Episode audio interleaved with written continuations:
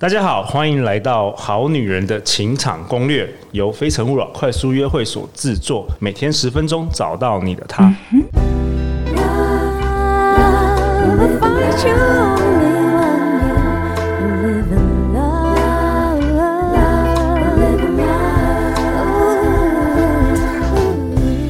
大家好，我是你们的主持人陆队长。相信爱情，所以让我们在这里相聚，在爱情里成为更好的自己，遇见你的理想型。这两年多以来啊，很多好女人跟好男人常常跟陆队长说，大家觉得生活圈小，上班工作，下班回家，很难认识新朋友啦，特别是新的异性朋友。陆队长听到大家的心声喽，听到你们的心声了，今天陆队长很荣幸能够邀请到。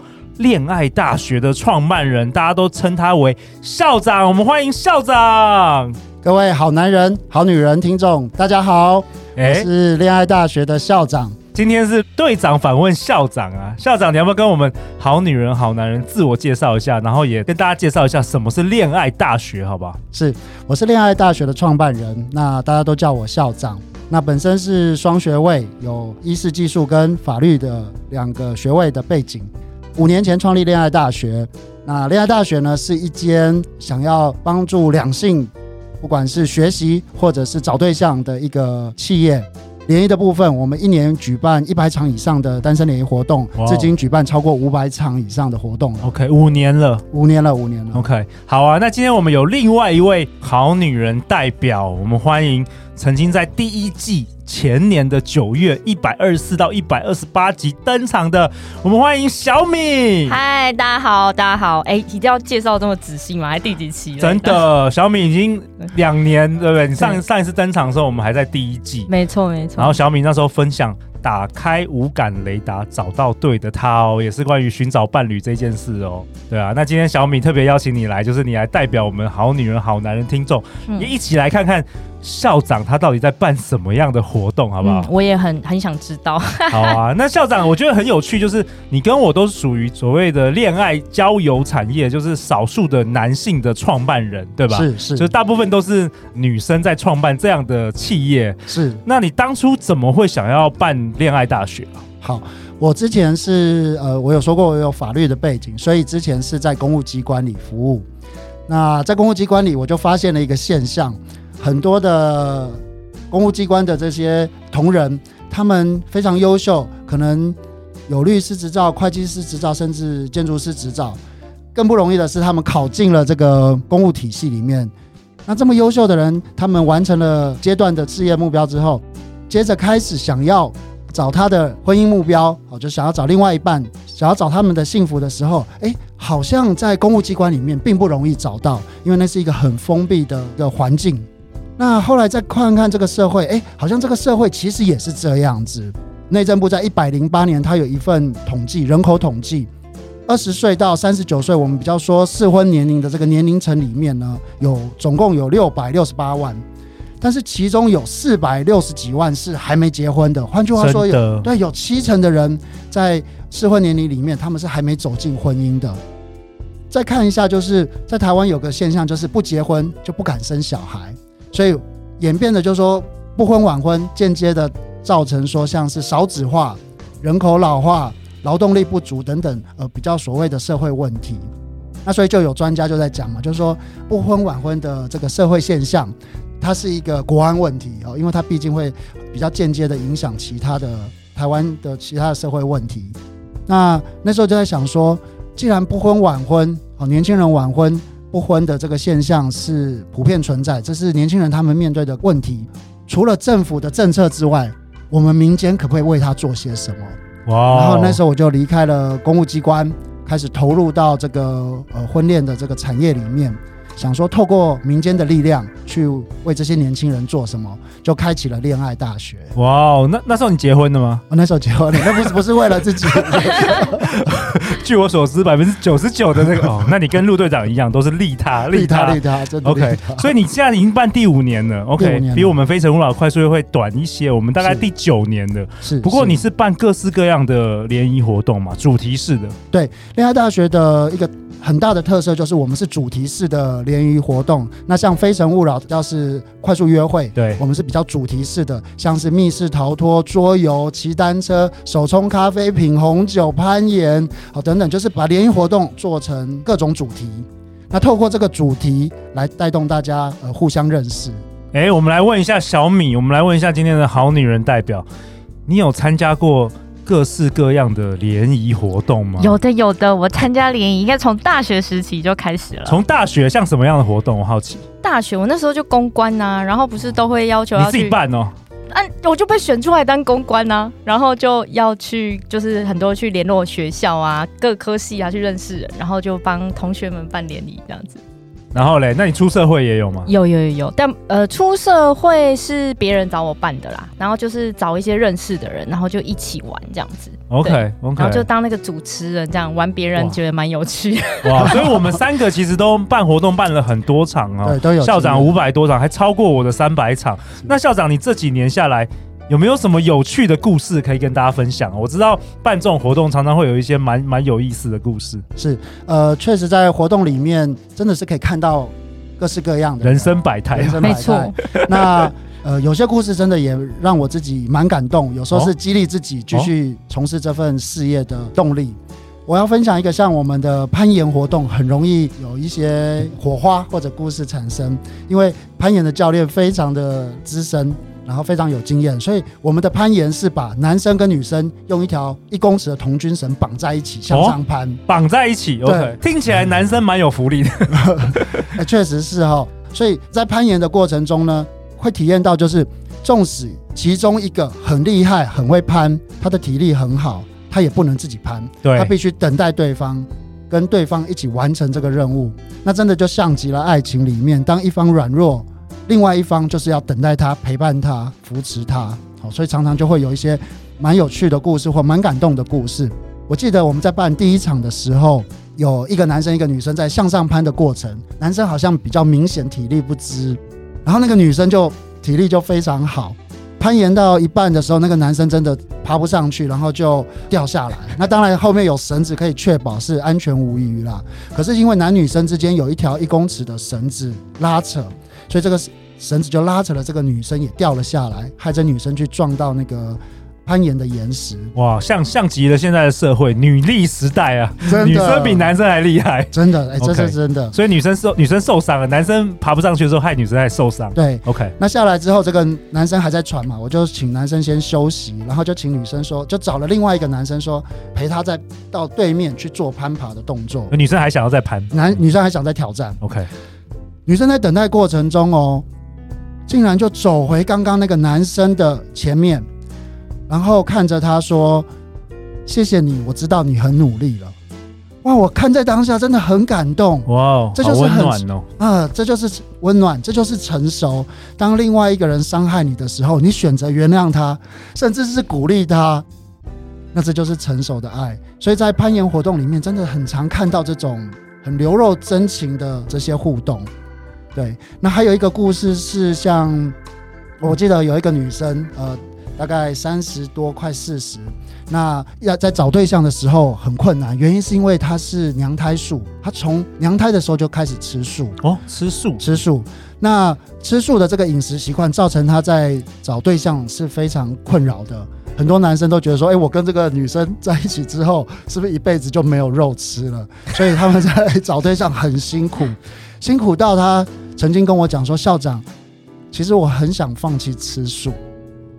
哇，你听了真的很心疼，就觉得说，为什么会因为一个饮食习惯，就就在这个爱情的路上走得这么辛苦？所以后来我们就固定会有固定的时间，就是会一定会举办这个素食联谊，就我们的所谓素食联谊，让吃素的朋友可以参加。哇哦，哇哦，那就是因为这个女生，但是我必须讲，这个活动是。是赔钱的，因为毕竟吃素的人口，或者是说吃素的单身人口还没有到那么多，所以每次举办要招生就会花很多的钱去招生，那会让我坚持办下去，就是因为这个女生曾经说出了她的困境。那也还好，就是在蔬食的联谊里面，从我们有史以来的蔬食联谊里面，已经有两对结婚，特别是在今年一月的时候，有一对情侣，有一对情侣就打来说，校长可不可以给我们当天活动的照片。我们要结婚了，我们要在我们的婚礼上去介绍恋爱大学。哇，那天是刚好办完活动，其实对对啊，真的，这其实是办完活动，其实好累哦。然后当看到他的讯息来的时候，真的就是呃，真的也是蛮感动到流呃掉眼泪这样子。会耶，我现在就有点想掉眼泪。哎，小米有没有觉得？所以大家都叫校长为 校长，有没有？真的太有爱了，而且你们同样是法律人，对，真的不错，我们给法律人一个赞。真的，我们都是很有爱的法律人，真的。OK，对，所以呃，确实在我们的活动中看到很多很感动的事情，那也不断的激励我们，那也发现说这些。在活动中有获得的人，他们也很无私的愿意回过来去鼓励我们、支持我们。对，大家不要觉得说好像办活动就是什么租个场地，然后好像很简单，然后大家就来。其实小米应该也知道，办活动真的是很多很多很阿杂的，你要处理多细节各式各样的人，然后有人退票，有人 no show，有人什么各式各样的细节。其实办活动真的是一件吃力不讨好的事。真的真的，如果要赚钱的话，直接炒股是比较快。我们真的哎、欸，校长，我们真的是在帮助台湾这个生育率，真的做功德哎，对对对对，非常感动。好啊，那我我想问校长，就是说，校长你你也是这几年来，你办了那么多场活动。直到现在就已经已经是二零二二年哦。其实很多人啊，听到要去参加联谊活动，他们还是会觉得很尴尬，还是会不好意思告诉别人。甚至以前在我们非诚勿扰快速约会啊，很多人都是结婚了之后，朋友都问他说：“你在哪里认识的？”他说：“没有啦，在朋友的聚会。” 通常都会这样子。你对这些我们正在收听，我们现在好几万人在收听，你对大家有没有什么建议啊？我们这些好女人、好男人，对于参加这种活动是。确实，在以前在公务机关啊，我自己是没有参加过联谊哦。哦，然后那你怎么认识你老婆的？好奇哦。好，那个是另外一个故事。好，我们下一集 下一集再揭晓。那确实是在在我自己踏进这个婚恋产业的之前，确实对这个产业也有点偏见。一直到自己进到这个产业之后，开始接触参加者，我才非常的惊讶。现在台湾年轻人的素质真的很高，真的，不要不要以为参加联谊都是那个销不出去的，没有，不是、哦，没有，非常优秀哦。现在质量很好，真的很好，真的很好，质量真的很好。我举例、哦，举例，举例，像是每周有那个马丘比丘的古文化，有有有，在我们的活动里面，我至少就听过三个，哇、哦，去过。现在我很想去，但我一直都去不了。俄罗斯那个俄罗斯的那个贝加尔湖，它是世界第二大湖。我在我的活动里面就听过两个人不同的两个人去过贝加尔湖。哦，所以其实很有国际观，很有国际视野，对，对，然后很愿意挑战，然后还有就是像我那个像去泰国做志工，像泰国有一个志工，我也是后来透过参加者才知道，他们是流浪大象的一个收容所，专门收留在泰国一些表演到老了没人要了，在路上流浪的大象，他把它收集起来。那怎么支撑他们的这些营运？就会有一些自工，他自己掏腰包出钱去赞助他们，甚至到那边去帮这些大象扫粪便、喂食物、洗澡。哇！所以参加联谊的也有人曾经说过这些志工，对，国际志工，国际志工哦。所以我知道这个这个这个组织也是。从我的参加者里面认识的，那当然她的她的出发点很可爱，她是一个女生，她说她从小看那个小飞象的卡通，发现小飞象没有妈妈真的很可怜，所以她就立志，就是她要去帮这些没有无家可归的这些大象照顾他们。对，然后像是柬埔寨他们会，或者是泰北的边境，好像我们听说的异域那些所谓的比较贫穷的人。或者是贫穷的小朋友，在我们的活动里面，我就知道好几个像去过柬埔寨、去过泰北那些边境，去帮助一些贫穷的小朋友。所以，所以现在现在参加这种活动的，其实都是全，其实全整个台湾单身的，呃，现在很多人单身嘛，是，是，那就是其实他们的素质真的是真的很好。那我们所以你有很惊讶，对不对？很惊讶。我们在讲学历好了，我遇过斯坦福的。听过伦敦大学的，就是那种呃世界级的好学校。这边也是，我这边也在活动中，我也是办完之后我才发觉，哇哦，就是人外有人，天外有天，真的真的真的很工作就不用讲了，像是捐疫苗的这两间大公司，台积电、红海，或者是一些企业主啊，企业二代，或者是公司主管，那像是一些专业的，像律师、医师，这些都蛮常出现在活动中，所以现在参加的人。真的是素质很好。原因是这就是普遍的现象嘛，大家在自己的工作领域上不容易找到对象，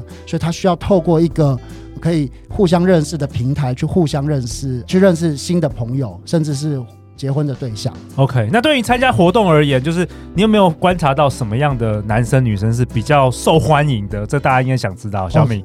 有有有很想很想。